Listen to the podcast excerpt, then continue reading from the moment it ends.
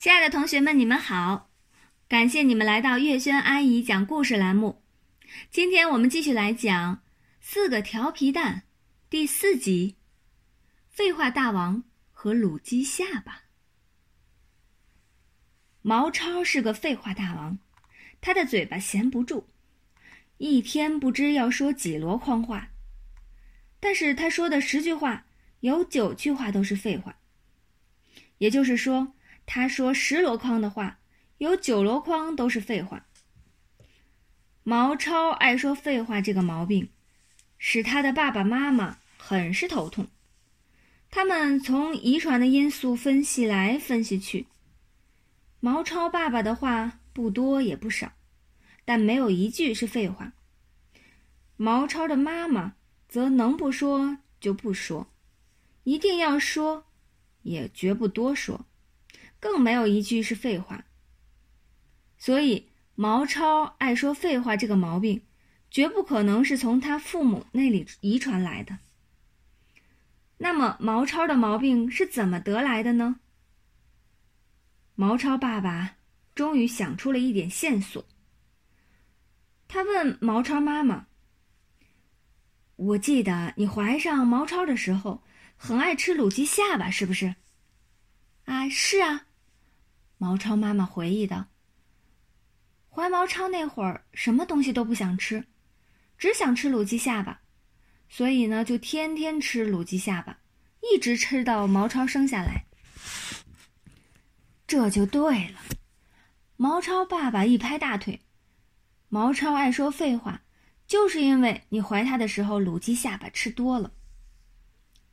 哎呦，早知道会让咱们的孩子落下这毛病。”就是饿死我也不会去吃那害人的卤鸡下巴呀！毛超妈妈后悔莫及。每当她听到毛超叽里呱啦说废话，她就会自责道：“如果我怀着你那会儿不吃那么多的卤鸡下巴，你就不会有这么多的废话了。”这样的话让毛超听多了，如果有谁批评他废话多，他就会理直气壮地说：“谁叫我妈妈怀着我那会儿吃那么多卤鸡下巴呢？”早晨，毛超一睁开眼睛，他就开始说废话。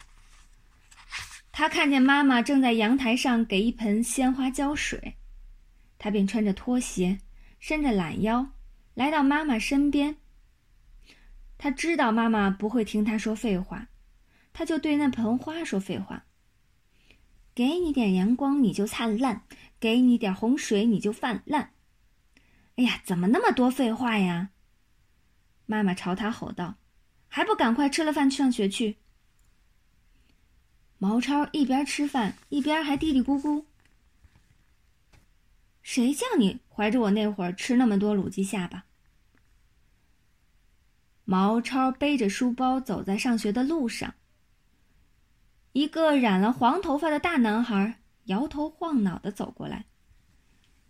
毛超口中念念有词：“你帅，你帅，头顶一窝白菜，身披一条麻袋，腰缠一根海带，自以为是东方不败，其实是衰神二代。”哎，你骂我！黄头发一巴掌拍在毛超的后脑勺上。毛超双手捂住脑袋瓜。我没骂你啊，那你骂谁？我骂他。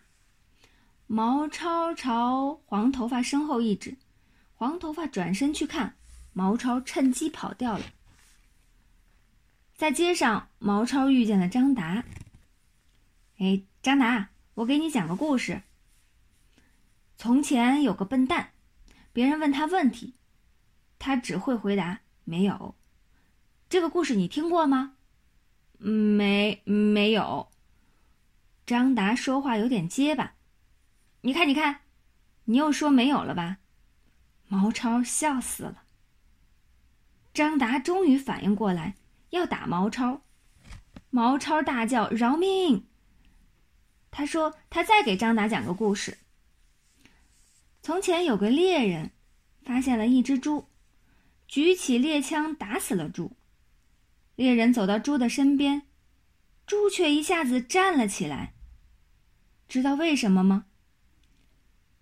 张达默默的看着毛超，毛超拍拍张达的肩膀。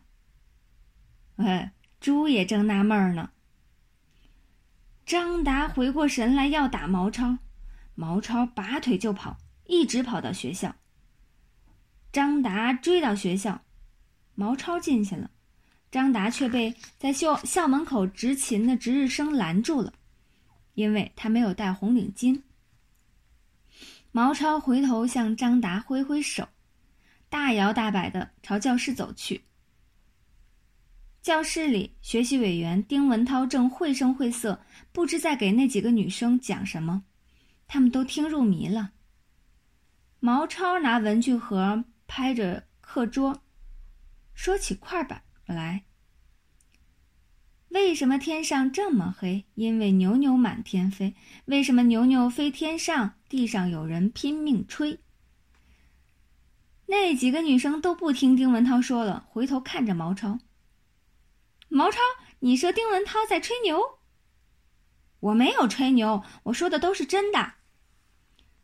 丁文涛要过来和毛超辩论，幸好这时候上课铃响了，人家丁文涛跟那几个女生在说什么，毛超一句都没听见，他怎么去跟人家辩论呢？